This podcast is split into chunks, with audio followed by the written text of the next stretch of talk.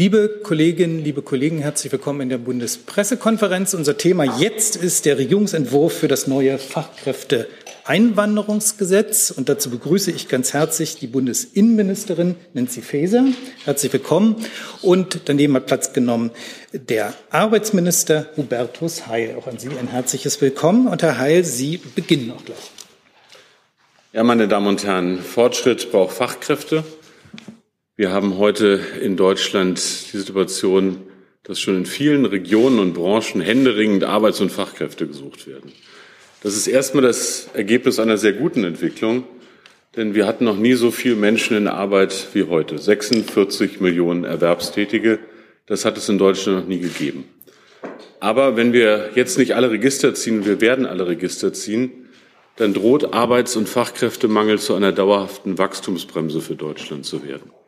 Denn ab 2025 werden die geburtenstarken Jahrgänge, die vor 64 geborenen, die sogenannten Babyboomer, wohlverdient in Rente gehen. Danach gibt es geburtenschwächere Jahrgänge, die auf den Arbeitsmarkt nachkommen. Und deshalb müssen wir alle Register ziehen. Deshalb hat die Bundesregierung heute zwei wichtige Gesetze beschlossen. Zum einen wollen wir und müssen alle Potenziale im Inland ziehen, um Fachkräftesicherung zu gewährleisten. Denn ich sage nochmal, Fortschritt braucht Fachkräfte. Alle großen Aufgaben unserer Volkswirtschaft, unserer Gesellschaft, ob das in der Pflege ist, bei der Energiewende, der Digitalisierung oder zum Beispiel beim Wohnungsbau, werden wir nicht schaffen ohne Fachkräfte.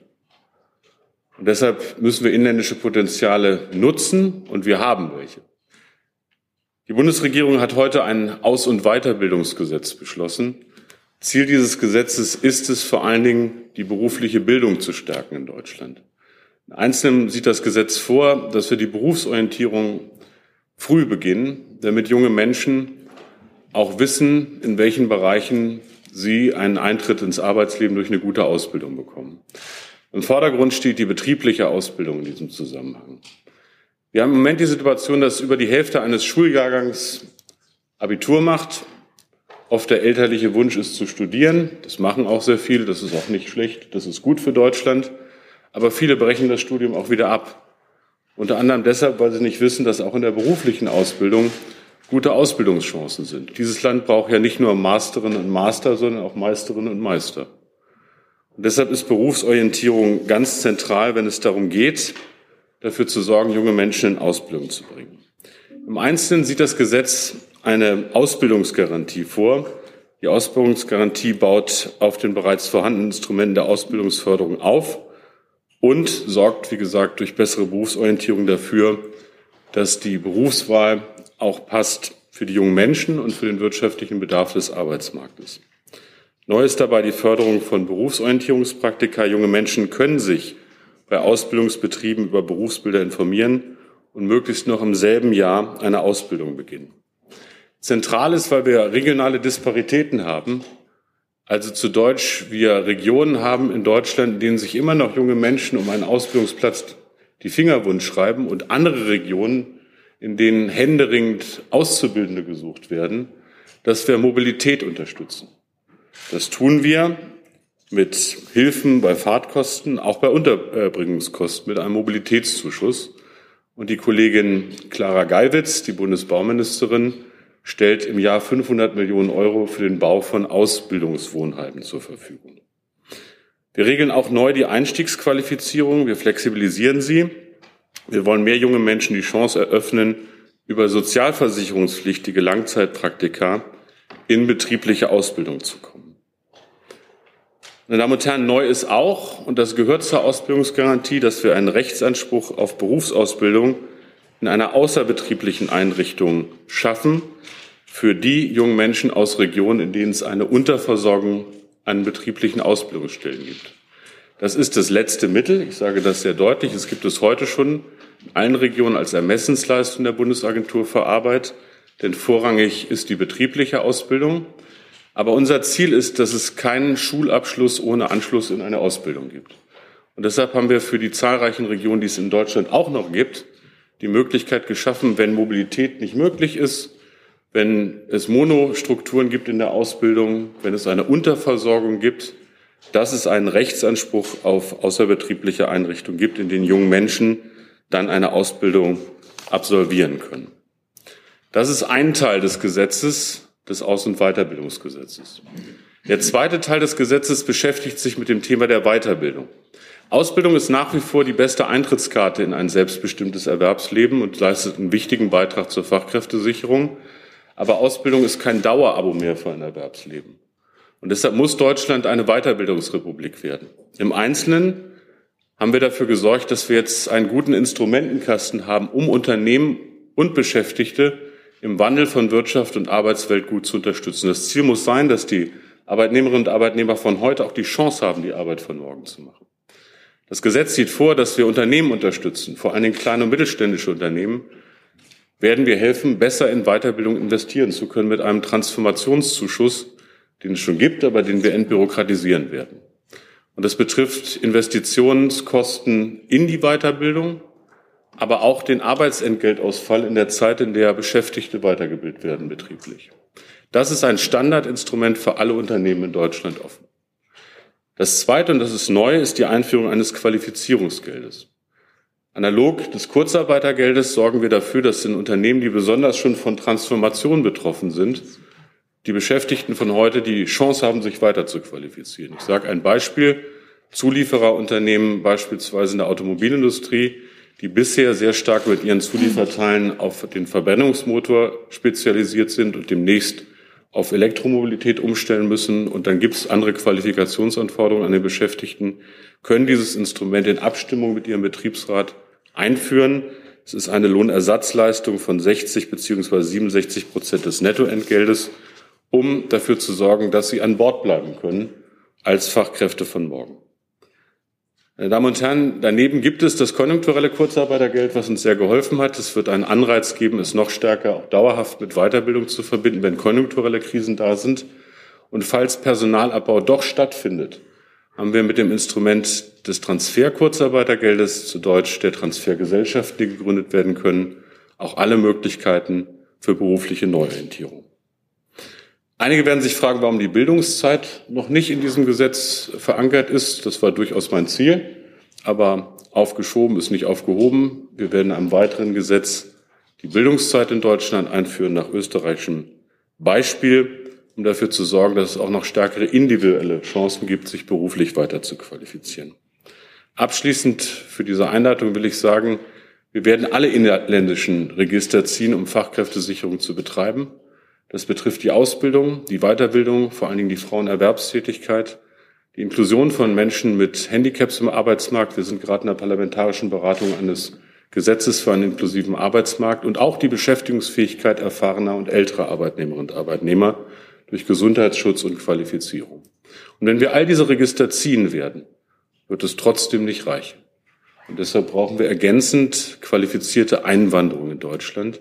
Und ich bin froh und ich kann sagen, nach Jahrzehnten der Debatte auch ein bisschen stolz, dass diese Fortschrittskoalition ein modernes Einwanderungsrecht schaffen wird, das wir gemeinsam mit Nancy Faeser und anderen Ministerien auf den Weg gebracht haben. Und das wird Ihnen jetzt meine Kollegin Nancy Faeser, die Bundesinnenministerin, erläutern. Dankeschön, Herr Heil. Frau Faeser. Ja, ganz herzlichen Dank. Mein Dank gilt auch an meinen Kollegen ähm, Arbeitsminister Hubertus Heil. Er hat es zu Recht beschrieben. Fortschritt braucht Fachkräfte. Und er hat beschrieben, was wir dazu im Inland Dringendes tun müssen, um die Erwerbsquote junger Menschen zu steigern, aber auch um die Erwerbsquote von Frauen zu steigern. Aber ähm, das wird nicht reichen. Herr Heil hat es gesagt. Heute, meine Damen und Herren, ist ein sehr guter Tag für den Wirtschaftsstandort Deutschland und für ein modernes und vielfältiges Land. Mit unserem neuen Fachkräfteeinwanderungsgesetz werden wir mehr Zuwanderung in den deutschen Arbeitsmarkt möglich machen und der ist auch dringend notwendig. Wir nutzen jetzt, mein Kollege hat es angesprochen, endlich die Chance für ein modernes Einwanderungsrecht in Deutschland. Denn Deutschland ist schon längst ein Einwanderungsland. Es ist, wenn ich das so sagen darf, eine Lebenslüge von CDU und CSU, diese Erkenntnis immer wieder zu verweigern. Und es war ein Riesenfehler, dieses Thema nicht früher anzugehen und auf den Weg zu setzen. Jetzt fehlen uns Hunderttausende Fachkräfte. In der Pflege, in der Kinderbetreuung, im IT-Bereich, im Handwerk, im Mittelstand, in der Industrie und in sehr, sehr vielen anderen Bereichen, letztlich auch bei der öffentlichen Verwaltung. Im letzten Jahr gab es rund zwei Millionen offene Stellen. Zwei Millionen, das ist der höchste je gemessene Wert. Das zeigt, wie groß der Handlungsbedarf ist. Wir sorgen jetzt für die notwendigen Grundlagen, um die Fachkräfte ins Land zu holen, die unsere Wirtschaft schon seit Jahren dringend braucht. Wir wollen, dass Fachkräfte schnell nach Deutschland kommen und durchstarten können. Bürokratische Hürden wollen wir aus dem Weg räumen. Und wir werden gut integrierte und gut qualifizierte Menschen auch ermöglichen, deutsche Staatsangehörige zu werden. Das sind Menschen, die unsere Gesellschaft und unsere Wirtschaft voranbringen. Und ich will das nochmal betonen. Wir beide waren letzte Woche in Kanada gemeinsam und haben uns davon überzeugen können, ähm, wie gut es dort läuft. Aber warum es vor allen Dingen dort gut läuft, dass Fachkräfte sich tatsächlich für Kanada entscheiden, ist vor allen Dingen, und wir haben mit sehr vielen Einwanderern gesprochen, dass es ein gutes, sicheres Umfeld gibt und dass ähm, vor allen Dingen eine gute Willkommenskultur dort herrscht. Das ist natürlich für die hochqualifizierte IT-Fachkraft ganz entscheidend, dass für sie und ihre Familie oder seine Familie auch ein gutes Umfeld herrscht, um sich für ein Land zu entscheiden und die Einwanderung erfolgt, um dort Staatsangehöriger zu werden. Das ist üblich in den USA, das ist üblich in Kanada und auch wir wollen diese Verknüpfung Fachkräfteeinwanderung und ein modernes Staatsangehörigkeitsrecht, das gehört zusammen, meine Damen und Herren, denn es geht darum, den Menschen Perspektiven zu geben, Teil unserer Gesellschaft zu werden und das ist die höchste Integrationsleistung, Staatsangehörige zu werden. Lassen Sie mich ganz kurz den heutigen Gesetzentwurf den wir heute gemeinsam beschlossen haben, im Kabinett kurz skizzieren. Künftig wird es für die Fachkräfteeinwanderung nach Deutschland im Wesentlichen drei Wege geben. Der erste Weg ist derjenige über die Qualifikation. Auch in Zukunft wird ein Abschluss, der in Deutschland anerkannt ist, der wichtigste Weg nach Deutschland bleiben. Wir haben eine sogenannte blaue Karte, die kommt aus der EU. Die gibt es nur für Akademikerinnen und Akademiker aus Drittstaaten. Und das ist ein interessanter Weg für Akademiker.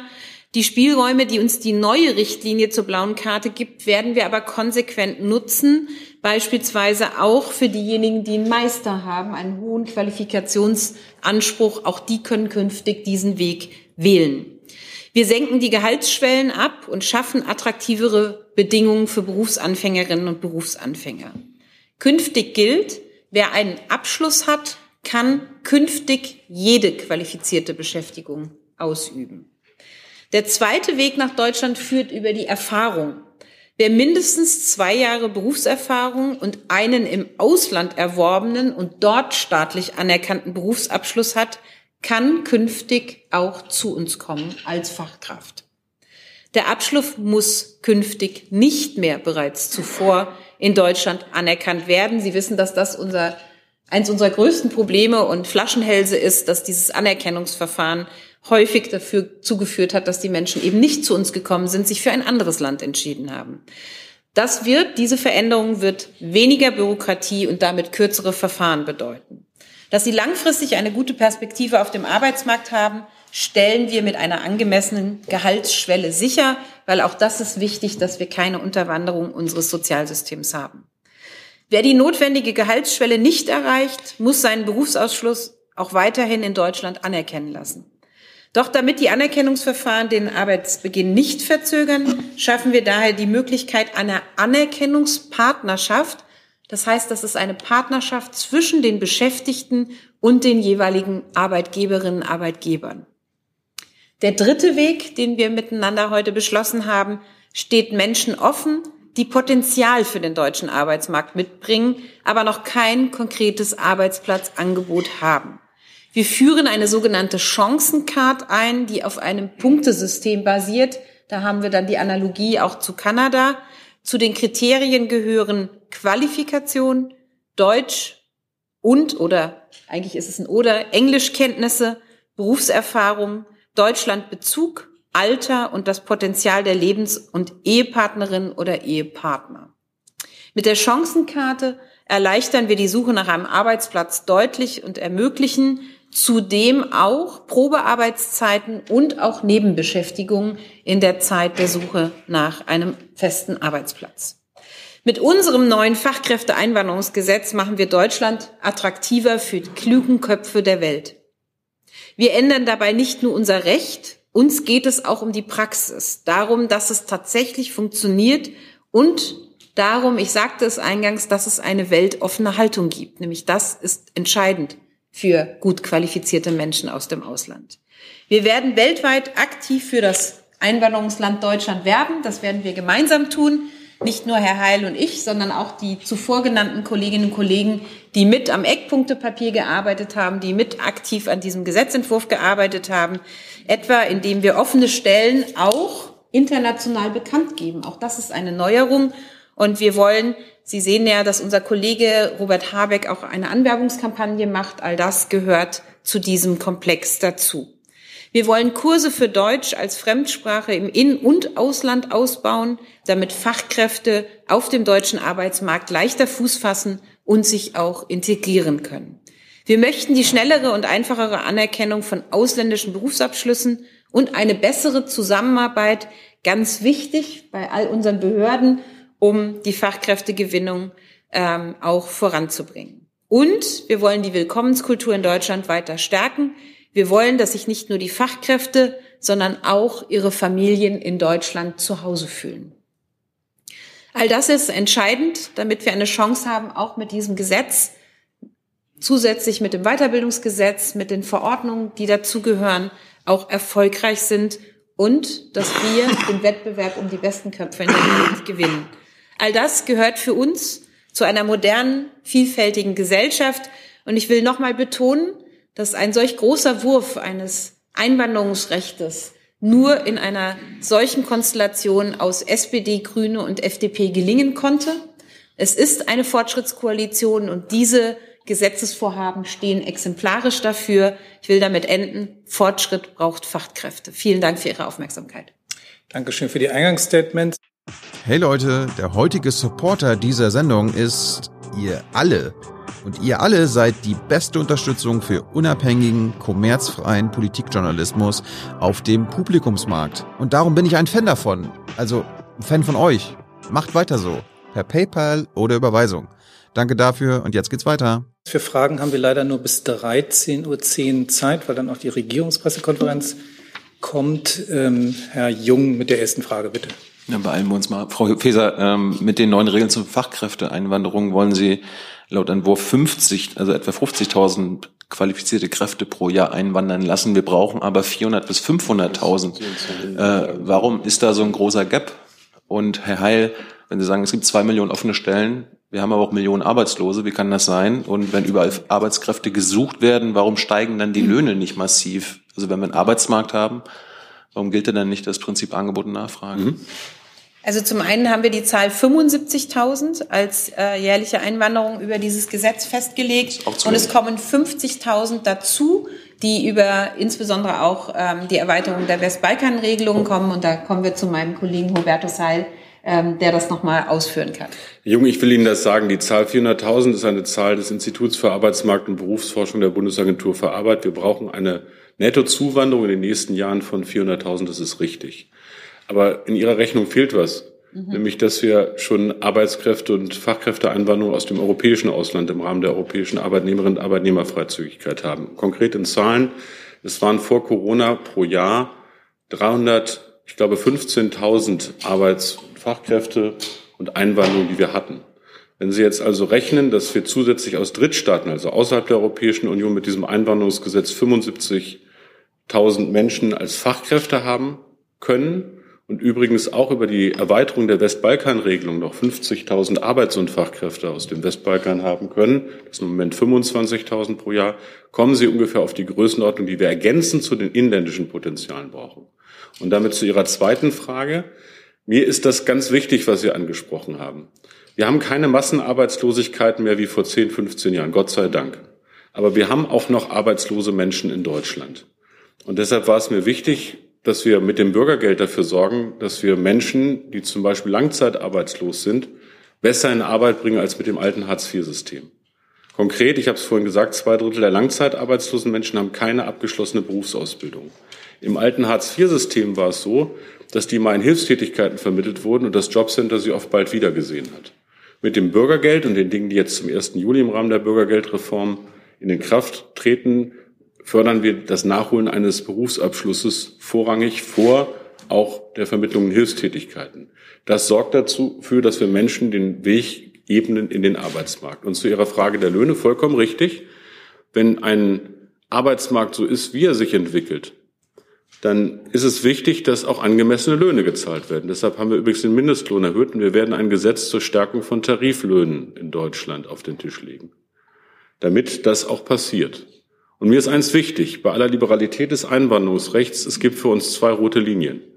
Wir haben im Gesetz Vorkehrungen getroffen, dass die notwendige Einwanderung von qualifizierten Arbeits- und Fachkräften nicht zur Lohndrückerei missbraucht werden kann. Deshalb gibt es ganz Gehaltsunterschwellen.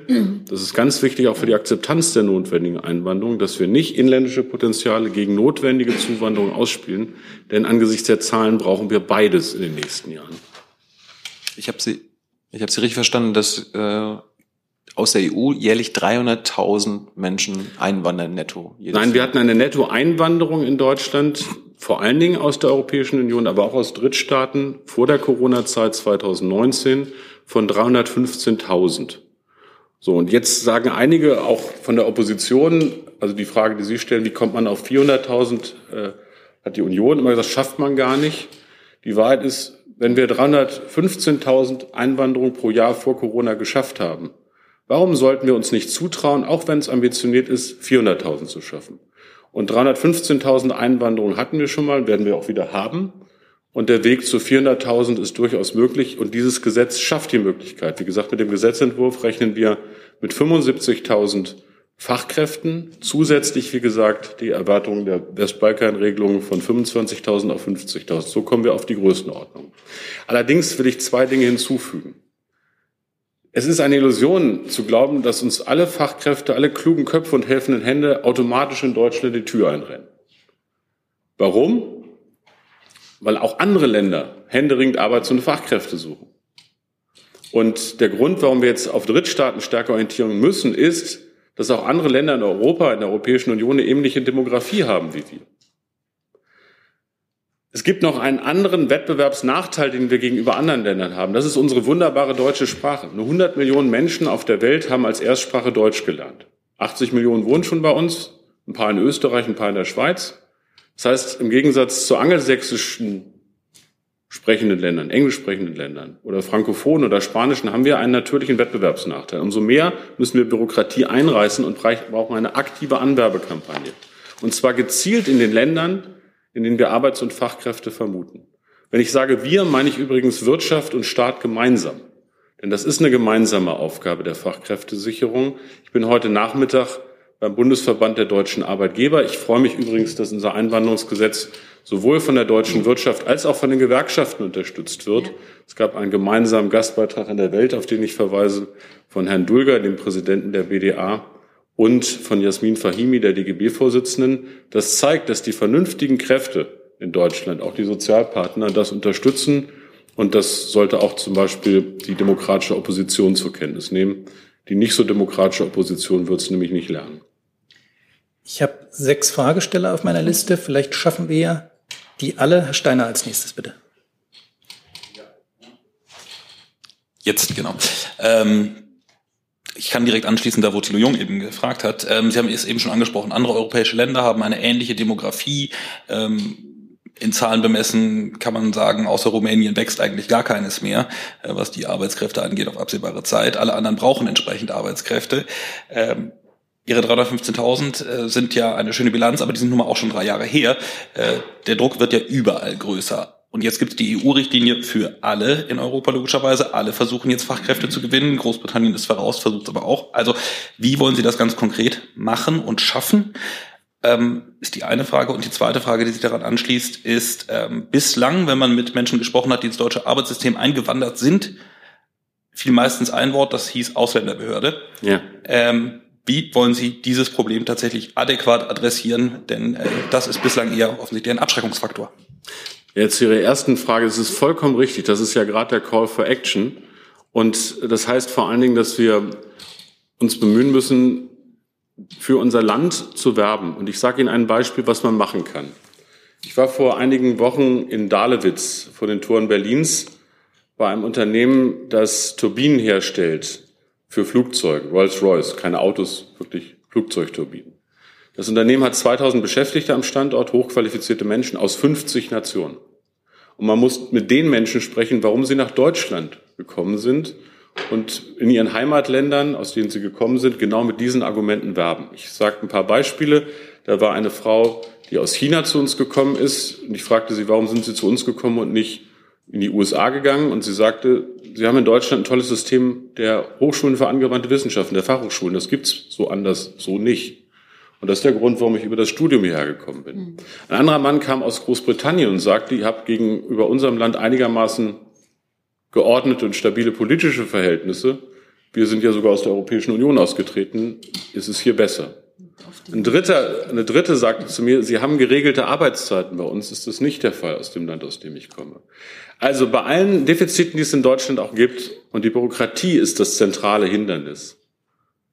Wir haben Stärken, mit denen wir werben können. Und die Bürokratie müssen wir schreddern. Und ich sage es ganz konkret, auch analog Ihrer Frage. Was sind die Bottlenecks, was sind die Flaschenhälse? Nancy Faeser hat eins genannt nämlich die Frage eines komplexen Systems von Berufsanerkennung. 700 Stellen in Deutschland zuständig. Das müssen wir sowieso lichten, aber wir können auf diese Lichtung nicht warten, sondern wir sorgen jetzt mit der Anerkennungspartnerschaft, mit der Erfahrungssäule dafür, dass Menschen, die eine Qualifikation ihres Heimatlandes staatlich anerkannt haben und einen Arbeitsvertrag hierher kommen können und, und wir machen dann die, hier gleich arbeiten können und wir machen dann die Berufserkennung, Anerkennung auf deutschem Boden. Warum ist das trotzdem notwendig? Wenn die sich einen anderen Job suchen, wäre es schon ganz gut, wenn sie auch einen anerkannten Abschluss haben. Ein zweites Bottleneck sind die Visa. Wir müssen wissen, wer nach Deutschland kommt. Das weiß jeder, auch aus sicherheitspolitischen Gründen. Aber das ist ein Bottleneck, weil die deutschen Auslandsvertretungen im konsularischen Bereich überlaufen sind schon heute. Was machen wir? Was macht die Kollegin Baerbock, um das zu ändern? Zum einen sorgen wir dafür, dass die Auslandsvertretungen entlastet werden durch eine Backoffice-Lösung auch digital über das Bundesamt für Auswärtige Angelegenheiten in Brandenburg an der Havel. Und wir werden versuchen, die Vielzahl von Behörden, die an solchen Prozessen beteiligt ist, auf das minimal Notwendige zu reduzieren. Zum Beispiel werden wir die Auslandsvertretung entlasten, indem es eine Vorabzustimmung über die Bundesagentur für Arbeit geben wird, die durchaus sich auch auf diese Kapazitäten einstellt. Und last but not least, wir werden auch dafür sorgen, dass nicht 400 noch was Ausländerbehörden in jedem Landkreis, in jeder Stadt mit dem Thema Erwerbstätigkeit und Einwanderung beschäftigt sind. Schon nach dem alten, jetzt geltenden Fachkräfteeinwanderungsrecht, das ich mal mit Herrn Seehofer verhandelt habe, was viel zu restriktiv war, können Bundesländer übrigens äh, für die Erwerbseinwanderung ihrer Ausländerbehörden auf Landesebene zentralisieren. Das haben übrigens acht von 16 Bundesländern gemacht. Wäre schön, wenn es 16 machen. Das ist jetzt durchaus ein Aufruf. Aber wir sorgen auch in Verfahrensgesetzen dafür, dass wir tatsächlich das auf das Notwendige registrieren und konzentrieren. Wir müssen wissen, wer in Deutschland ist. Das ist gar keine Frage. Aber wir müssen schneller werden, damit nicht, wenn wir die Menschen jetzt anwerben und die Attraktivität der Anwerbekampagne sich entfaltet, die abgeschreckt werden, weil sie ewig nicht reinkommen oder Deutschland ihnen unfreundlich mit Bürokratie beginnt. Also wir denken jetzt das Verfahren gleich mit der Gesetzgebung mit. Das äh, ist so, dass wir Staatssekretäre der fünf Ministerien haben, die eine Taskforce haben, die das auch begleiten. Also das ist schon erkannt. Das modernste Einwanderungsgesetz läuft leer, wenn wir nicht die Bürokratie schreddern und genau das tun wir. Ich kann das auch nur ergänzen, ähm, was Herr Heil gesagt hat. Das ist eine der wenigen Gesetzesvorhaben, äh, die so sehr, das, ähm, ich sag mal, die Gesetzgebung, aber auch ähm, die Einstellung ändern, nämlich hin zu einem modernen Einwanderungsland. Und das muss sich natürlich auch in den Behörden wiederfinden. Und deswegen werden wir diesen Prozess auch sehr eng begleiten. Wir werden, wie Herr Heil das gesagt hat, mit dieser Taskforce arbeiten. Die hat jetzt schon ihre Arbeit aufgenommen, um all diese unterschiedlichen Stellen zusammenzuführen, um äh, Erleichterungen im Verfahren zu finden. Es wird keine keine Nachgabe bei der Sicherheit geben. Dafür stehe ich auch. Wir müssen wissen, wer herkommt. Ähm, aber wir können in dem bürokratischen Verfahren sehr viel besser werden. Wir können auch noch besser werden in der Frage, wie sich unser Land im Ausland darstellt. Ähm, da appelliere ich nochmal an die Kolleginnen und Kollegen CDU, CSU, weil es geht nur mit einer guten Willkommenskultur. Das war ein ganz wichtiger Punkt für die Einwanderer, mit denen wir in Kanada gesprochen haben. Ich höre das ganz oft bei Entscheidungen, in welches Land ich gehe. Und wir konkurrieren ja, wie Sie zu Recht gesagt haben, um die qualifizierten Köpfe. Nicht nur in Europa, sondern in der ganzen Welt. Und dafür müssen wir für die Menschen sehr attraktiv sein. Ich erinnere noch mal ein bisschen an die Zeit. Herr Kreuzburg. Dankeschön. Äh, ich habe eine, Frage zu dem Weg über das Punktesystem und die Chancenkarte, die berechtigt äh, zu einer Nebenbeschäftigung zunächst einmal, da wäre meine Frage, äh, warum können diese Menschen, deren Punktekonto ja sozusagen überprüft worden ist, nicht sofort durchstarten? Und wie lange dauert wenn Sie dann eine zulässige Beschäftigung gefunden haben, bis die Ausländerbehörde Ihnen erlaubt, auch diese zulässige Beschäftigung auszuüben? Holzburg, ähm, wichtig ist, dass wir mit dem Punktesystem dafür sorgen, dass Menschen nach Deutschland kommen können, um sich hier Arbeit zu suchen. Sie werden ein Jahr Zeit haben. Eine Voraussetzung ist allerdings, dass in dieser Zeit ihr Lebensunterhalt gesichert ist. Und die Frage ist, wie macht man das, wenn man nicht eine Einwanderung in die Sozialsysteme haben will? Und deshalb erlauben wir Nebenbeschäftigung. Wenn Sie dann eine ordentliche Beschäftigung gefunden haben, dann wollen wir, dass das schnell geht mit der Anerkennung. Ähm, und darauf werden wir achten. Ich habe ja vorhin darauf hingewiesen, der Track ist, nicht über 400 Ausländerbehörden zu gehen, sondern dafür zu sorgen, dass das zentralisiert wird und auch digitalisiert wird, dass es sozusagen Fast Track für diesen Bereich gibt. Ich will aber trotzdem darauf hinweisen, die drei Säulen, die Nancy Faeser gesagt hat, meine Erwartung ist die Entbürokratisierung der ersten Säule, Fachkräftesicherung, die Erfahrungssäule. Das wird jetzt erstmal schnell auch Wirkung entfalten. Die Chancenkarte ist gleichwohl richtig. Sie muss aber auch aufgebaut werden und administriert werden. Und sie wird perspektivisch ihre Wirkung entfalten, das will ich an dieser Stelle sagen. Aber diese drei Säulen sind wichtig. Und wenn ich das einmal hinzufügen darf, Herr Kreuzburg, ich denke heute und Nancy Faeser auch an unseren viel zu früh verstorbenen Kollegen Thomas Oppermann, der ziemlich genau vor sieben Jahren in Kanada war und gesagt hat, wir brauchen auch in Deutschland ein Punktesystem. Und der hat recht gehabt. Und wenn wir nicht jahrelang in einer GroKo gesteckt hätten, hätten wir das heute auch schon.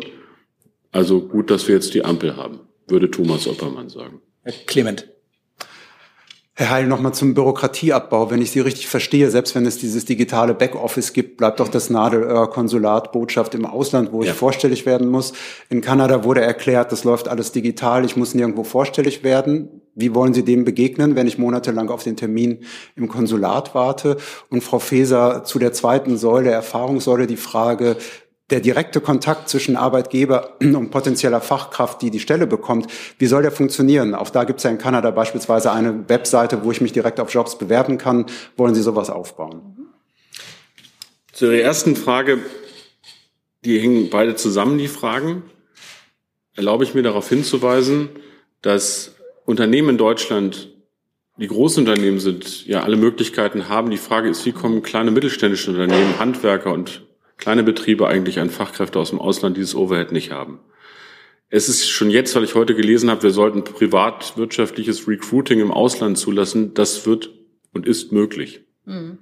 Das heißt, wir gehen davon aus, und wir haben auch mit entsprechenden seriösen Firmen gesprochen, dass das ein Geschäftsmodell sein wird, dass es auch Unternehmen gibt, die anderen helfen, ja. Fachkräfte in Ländern zu, anzuwerben. anzuwerben. Das ist nicht alles eine staatliche Aufgabe. Wir ja. werden nicht die Fachkräfte sozusagen verpackt den Unternehmen liefern können als Staat.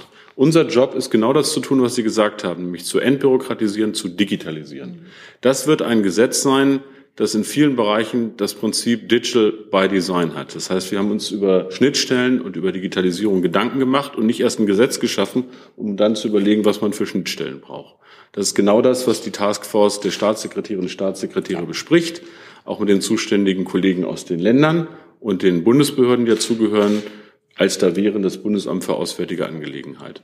Wir wollen nicht eine neue Behörde gründen, wie einige fordern, sondern die Kompetenzen, wo immer es geht, bündeln. Und wenn Sie so wollen, wird es perspektivisch eine digitale Bundesagentur für Einwanderung geben, für Fachkräfteeinwanderung. Das ist unser Ziel. Und dazu gehört auch die Frage, wie Visumsvergabe stattfindet. Ich habe ja vorhin gesagt, es ist nicht nur ein Backoffice mit dem Bundesamt für Auswärtige Angelegenheit, das wird ein digitales Backoffice sein. Wir haben heute noch Verhältnisse, für die man sich ein bisschen in unserem Staat schämen muss. dass uns die Bundesagentur heute sagt, es muss mal aufhören, dass wir immer per Fax mit den Behörden kommunizieren müssen. Also Fax für die Jüngeren war das, was für uns Ältere früher die Rohrpost war. Das muss aufhören. Also wir werben ja auch an anderer Stelle dafür, auch die Digitalisierung der Ausländerbehörden. Ich will da nur noch mal darauf hinweisen, wir haben ja auch in anderen Debatten, wenn es um ähm, Flüchtlingszuwanderung geht, hat der Bund ja sehr starken Druck auch ausgeübt auf die Digitalisierung der Ausländerbehörden in den Bundesländern. Ähm, wir haben bei der Registrierung gute Fortschritte gemacht aufgrund dieser Konstellation. Ähm, da haben wir noch ein bisschen was äh, vor uns auch zu erledigen. Ähm, die Frage, wie angeworben wird, das ist genau das, womit sich, das hat Hubertus Heil gesagt, hat jetzt auch die Taskforce beschäftigt. Es gibt ja mehrere Möglichkeiten. Hubertus Heil hat darauf hingewiesen, die ganz großen Unternehmen haben das schon längst. Die haben in ihren Auslandsniederlassungen speziell Recruitment-Teams, die nichts anderes machen. Die könnten zum Beispiel auch sich zur Verfügung stellen, das für andere Unternehmen zu machen. Das passiert sogar schon in der Praxis. Das kann man ausbauen. Man kann über die Außenhandelskammern mehr machen an aktiver Anwerbung und Zusammenbringen von Arbeitgebern und Arbeitnehmern auf der ganzen Welt. Und ich bin sicher, dass die Wirtschaft, wenn sie jetzt die Möglichkeiten bekommt, die wir ihnen mit der neuen Gesetzgebung hier heute auf den Tisch legen, auch sehr aktiv an diesem Prozess begleiten werden. Sie haben uns lange dazu aufgefordert. Ähm, Hubertus Heil hat Thomas Oppermann angesprochen. Ich kann mich erinnern, dass vor sieben Jahren die Wirtschaft schon Hurra geschrien hat, als Thomas Oppermann mit der Idee des Punktesystems auch für Deutschland zurückkam. Es hat leider sieben Jahre gebraucht, aber diese Fortschrittskoalition bringt das jetzt auf den Weg. Hi, hier ist Tyler, ich filme das Ganze. Hier ist Thilo, ich äh, stelle dir die Fragen. Hier ist Hans, ich achte aufs Protokoll und stelle fest, wir sind unter drei. Heimliche Info nur für euch. Gar nicht so heimlich, kann man in den Infos lesen, wie man uns unterstützen kann.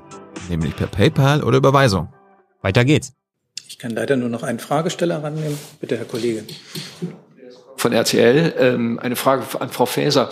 Ähm, Sie hatten ja die Einbürgerung erwähnt, wie das in Kanada als, ähm, als besonderer Pluspunkt eben wirkt. Die, äh, Reform des Einwanderungs- oder des Einbürgerungsrechts ist ja im Gange. Es sollte ja immer als Paket verabschiedet werden, hieß es aus Ampelkreisen. Wie weit ist es sozusagen mit, mit dem Paket äh, gediehen?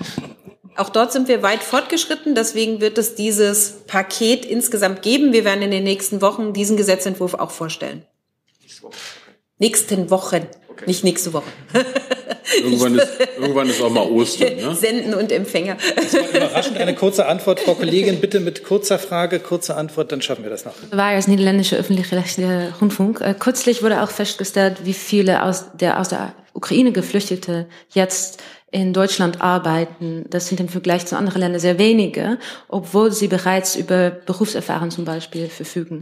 Ähm, wie viel schneller können diese Menschen jetzt aufgrund dieser Gesetzänderung äh, zur Arbeit kommen?